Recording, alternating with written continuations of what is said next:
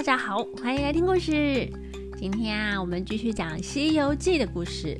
今天要讲的是银角骗唐三藏。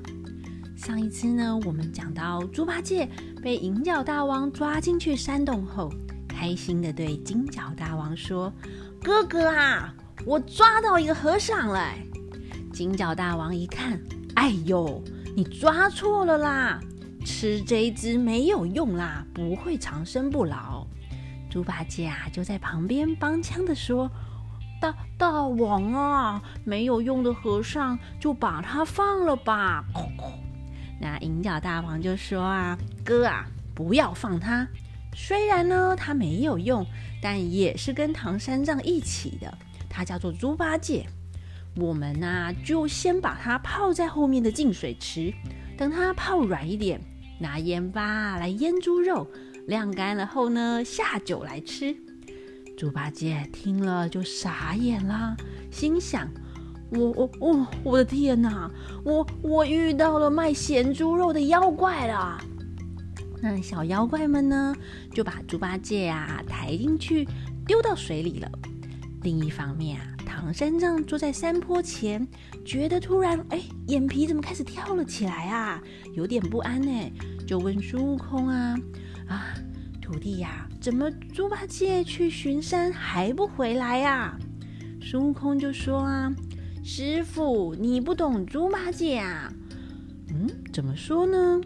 孙悟空继续讲，师傅啊，这个山里呀，要是真的有妖怪的话，他过不去，一定会在那里先虚张声势吓吓对方，再跑回来找我啦。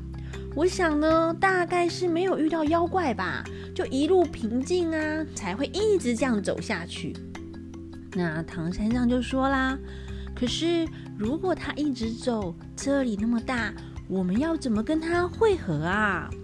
孙悟空就回答啦：“哎，师傅啊，别担心啦，那个呢，懒懒的猪呆一定是慢慢走。”让白马走快一点，我们很快就能够赶上它了。不如我们现在就走吧。那孙悟空说完啊，他们就出发去找猪八戒了。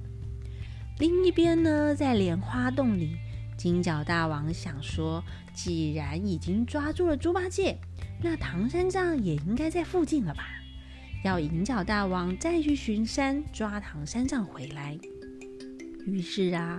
银角大王就带了五十只小妖怪，又上山去巡逻啦。才走到一半呐，哎，就看见天空上的云出现了金色光芒。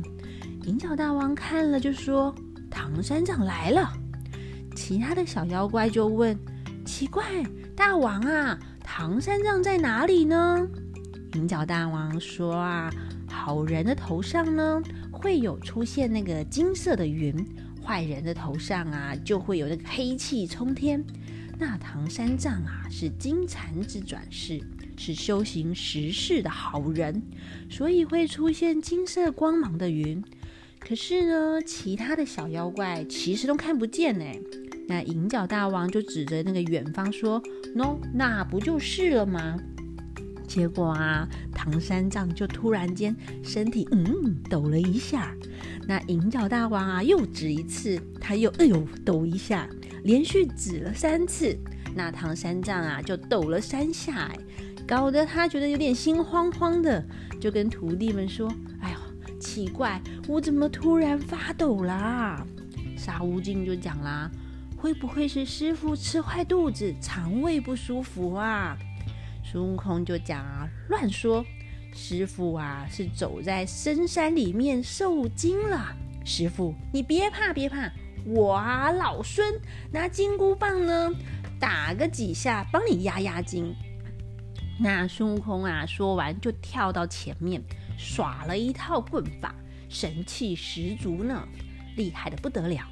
那个银角大王啊，在山顶上远远的看见，突然就说啊。哦，之前啊，听说孙悟空有多厉害，今天看了他的棍法，嗯，的确是好强啊。他这么厉害，我们可能很难吃到唐三藏的肉了。那其他的小妖怪就说：“大王啊，还是我们去报告金角大王，把所有的妖怪都找来，我们一起来对付他，应该都可以打得过吧？银角大王就说啦，他的金箍棒一打，我们洞里的小妖怪可能就一下子被扫得东倒西歪了。小妖怪们又问啊，啊，那这样不就吃不到唐三藏的肉了吗？那我们呢就白抓了猪八戒，那要不要把猪八戒还给他呢？银角大王说，抓都抓了，也不用还他。唐三藏的肉我们总是要吃的，只是现在还吃不到而已。嗯，我要想个好办法来把唐三藏骗过来，可不能直接去抢。只要让唐三藏以为我也是好人，就比较有机会下手了。那小妖怪们就问啊，大王，那有什么需要我们去做的吗？银角大王啊，要他们先回去，只是先不要告诉金角大王。万一不小心传了出去，可能会被孙悟空发现，就坏了他的好事。他自然有办法来抓唐三藏。那些小妖怪们就听银角大王的话，先离开了。银角大王自己呀，就跳下山来，在路边摇身一变，变成了一个老道士，假装自己跌断了腿，腿上的伤口啊，还正在流血呢。他就倒在路边喊救命啊！救命啊！救命啊！那唐三藏他们正走过来，听见有人喊救命，这个妖怪啊就从草堆里爬爬爬出来，对着唐三藏磕头。唐三藏看到他是个老道士，赶快下马扶他起来。那妖怪就一边喊啊，哦，好痛啊，好痛！又跌坐在地上。唐三藏低头一看，看到他的脚正在流血，吓了一大跳，就问他：“先生啊，你从哪里来？怎么会受伤了呢？”妖怪就花言巧语的说：“师傅啊，这条路走过去有一座道观，我是那里的道士，因为之前有民众请我去他们家讲课。”我跟我徒弟回来的时候，遇到了一只凶狠的老虎，把我徒弟咬走了。我吓得一路跑，不小心跌倒在石头上，摔断了腿啊！不知道该怎么办。还好遇到了师傅，拜托师傅你大发慈悲，救我一命。等回去道观，就算我把自己卖了，也要好好答谢您的恩情啊！唐三藏啊，听他说的这么可怜，这么诚恳，就相信他了。对他说：“先生啊，我们都是出家人，我呢是个和尚，你是道士。虽然不同的信仰，但我们都是在修行。我不救你的话，就不算是出家人。但就算我救了你，你也不能走路吧？”哦，妖怪就说啊：“我站都站不起来，怎么走路呢？”唐三藏说：“没关系，我可以走路啊，不然我把马让给你骑，我用走的好了。我们先送你回去道观，再还我马吧。”妖怪就讲啊：“师傅啊，真的很谢谢你，但我的腿受伤，恐怕也不能骑马。”唐三藏想想也对，就转身啊，叫沙悟净把行李绑在马背上，让沙悟净背他。妖怪回头看了沙悟净一眼，急着说：“师傅啊，我被那个老虎吓到了。看到这个蓝色皮肤的是人还是鬼？哦，我觉得好可怕，不敢让他背我啦。”那唐三藏啊，就叫孙悟空来背这个老道士。孙悟空就答应师傅说：“好好，我来背，我来背。”妖怪啊，也就乖乖的过去，要让孙悟空背哦。那沙悟净啊，就在旁边偷笑着说：“哦，这个不知死活的老道士，我背不好吗？反而让大师兄背。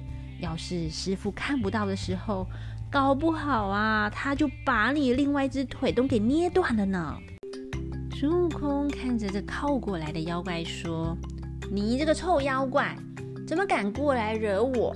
也不打听一下我老孙是什么人？”你这些鬼话骗骗师傅是还可以啦，但怎么可能骗得了我呢？我知道你是这个山里的怪物，想要吃我师傅。我师傅可不是普通人哎，是你吃的啊！你就算要吃他，也要分一半给我老孙啊！那个妖怪听啦，赶紧说：“哦，不不不，我是好人家的儿孙，做了道士，今天运气不好，遇到了老虎，我真的不是妖怪啊！”孙悟空就回他。那你怕老虎的话，你怎么不念你的什么北斗经、南斗经的啊？正好啊，这句话被唐三藏听见了，就骂孙悟空：“你这个野猴子啊，救人一命胜造七级浮屠，叫你背他，怎么还那么多话呢？”孙悟空啊，听见师傅骂他，就跟妖怪说：“嗯，你这个妖怪还真幸运，我师傅是个好人。”但就是爱碎念，爱骂我。我要是不背你，他就怪我了。哼，好吧，背你就背你吧。但我跟你说，哎，你要是想大小便的话，要先讲哦。要是尿在我的身上，弄脏我衣服，没有人洗呢。妖怪就说啊，我都一大把年纪啦，哪会这么没礼貌？一定会跟你说的，一定一定。孙悟空啊，这才把妖怪背在背上，他们就一起往西边继续前进。只是山路不好走，孙悟空让师傅跟沙悟净他们走在前面，自己背着妖怪走在后面。哪知道走没多久，转个山弯，哎，师傅跟沙悟净就不见踪影了。孙悟空就埋怨的说：“嗯，师傅都不等等我。”这个路那么难走，我自己一个人走啊，也都累了。何况我身上还背着这个妖怪，还是把这个妖怪哎给丢掉吧，我才不想背它呢。孙悟空正打算的要除掉这个妖怪，但妖怪早就知道啦，而且这个妖怪还很厉害呢，会移动山哎，他就使出一个招移山倒海的法术，把一座须弥山哎叫过来哦。那个须弥山呐，就从空中飞过来，劈头掉下来压住孙悟空。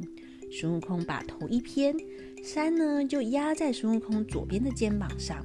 孙悟空笑着说：“哎呀，我说你这个妖怪啊，你是变出什么法术来压我老孙啊？我才不怕呢！”妖怪想，一座山压不住，好，那再来一座。他又念的咒语啊。叫一座峨眉山飞过来压孙悟空，孙悟空啊又把头偏一偏，山呢就压在他左边的肩膀上了。孙悟空虽然扛着两座山，但还是走得快，想要赶上师傅。这个妖怪啊就紧张起来啦！啊，什么？他连山都扛得住？哇，这个猴子也太可怕了嘛！于是啊，妖怪又念咒语。又叫来了一座泰山飞过来压孙悟空。这一次啊，泰山压顶，孙悟空终于扛不住了，手酸脚麻，就被压在山下动弹不得。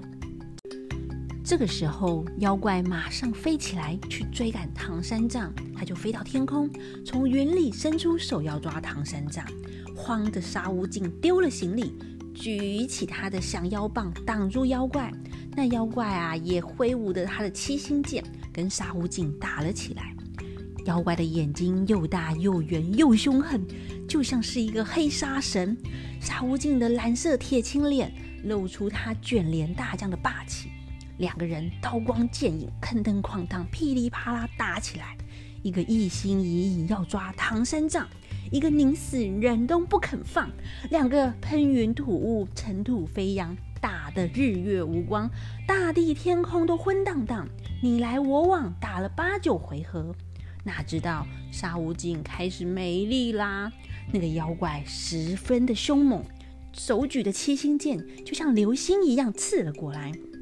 沙悟净打着打着，步步败退，转头要走，但那个妖怪早就架住他的宝藏。张开他左大手，把沙悟净啊给捞了过来，夹在腋下。右手啊又马上去抓着唐三藏，脚尖呢勾着行李，张开口啊咬着马鬃，就使出了起灭法，把他们一阵风呼，通通啊都抓到了莲花洞里，才大叫啊哥哥啊，和尚抓来啦！哇，这个银角啊真是超厉害哎！一个人就能够困住孙悟空，还抓住了唐三藏他们。那金角一听啊，就开心的说：“哦，让我看看呐！”银角就是讲啦，在这里啦。金角讲：“哦，弟弟呀，你又抓错了耶。”银角回他：“嗯，哥哥，你不是说要抓唐三藏吗？”金角就说：“啊，是没错啦。”但还没有抓住那个很厉害的孙悟空，我们要抓住他才好吃唐三藏啊！要是没抓住他的话，还我们不要先动他的人。孙悟空这么神通广大，我们要是吃了他师傅，他哪会放过我们啊？一定每天每天都来吵，吵得我们不得安宁啊！银角呢就笑着说：“哥啊。”你也太抬举孙悟空吧！你把他说的这么厉害，但我觉得他也不怎么样啊。他刚刚就被我压在三座大山下，根本就不能动啦，所以我才把唐三藏他们连马带行李通通抓回来呢。金角听了，就满心欢喜的说：“哇，真是太好啦！这下我们可以来吃唐三藏的肉了。”就叫小妖怪去拿酒来，先敬我的好弟弟银角大王一杯吧。这是真是多亏他了。银角就说：“哎，哥，我们先别喝酒，先去把猪八戒从水里捞上来，吊起来风干好了。”于是啊，他们就先把猪八戒呢吊在那个东边的走廊，沙悟净啊，哎，吊在西边哦，唐三藏就吊在中间好了。白马呢，送去马槽，还有就把他们的行李呀收了起来。金角开心的说：“我的好弟弟呀，你出去两次就抓了三个和尚，只是孙悟空虽然被山压住，也应该把他抓来清蒸的吃才好啊。”银角就说：“哥哥，请坐。如果要抓孙悟空的话，不用我们出手，派两个小妖怪。”拿两件宝贝去把它装来吧。嗯，那要拿什么宝贝？又要派谁去呢？银角啊，继续说，就拿我的紫金红葫芦，跟你的羊脂玉净瓶。派谁呢？那就派金细鬼跟灵力虫两个小妖怪去。银角啊，吩咐他们拿着这两件宝贝，走到山顶上，把底部朝天。把虎口啊或瓶口朝地，叫一声孙悟空。如果他回答了，就会被吸进去，装在里面了。再贴上个太上老君急急如律令奉赐的条子，孙悟空就会被融化了。那两个小妖怪就拿着这两件宝贝去抓孙悟空了。